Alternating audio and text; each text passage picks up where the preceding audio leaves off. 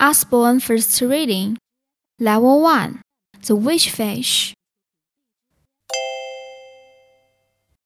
This story is about Bob, Bat, the sea, big fish, small fish, and a magic fish. Bob and Bat live by the sea.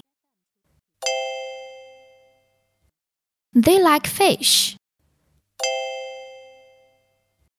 Bob fishes all day. He catches big fish and small fish.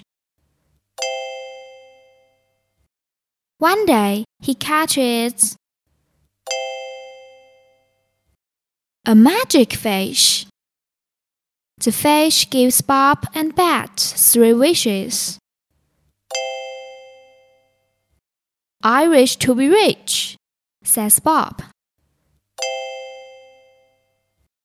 I wish to be richer, says Bat. I wish to be richer still, she says. Too greedy, said the fish.